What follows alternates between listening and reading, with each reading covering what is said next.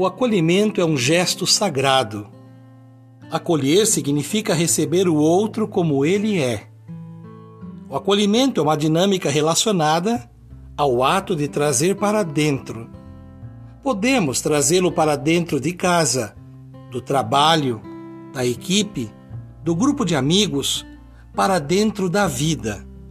É um gesto sagrado por nos remeter ao amor generoso de Deus que nos acolhe como somos, que nos ama como somos. Na prática do acolhimento, o amor sincero e gratuito das relações faz com que nos tornemos hospedeiros de vida.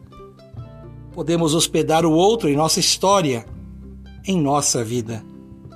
Somos hóspedes uns dos outros. Isso se expressa como verdade quando ouvimos alguém dizer: Você mora no meu coração. Mas as palavras não podem sair da boca sem que sejam acompanhadas de sinceridade e comprometimento. Quando acolhemos o outro, diminuímos a tensão das diferenças e acentuamos a força necessária da pacificação. Cultivando a cultura da paz, um grande abraço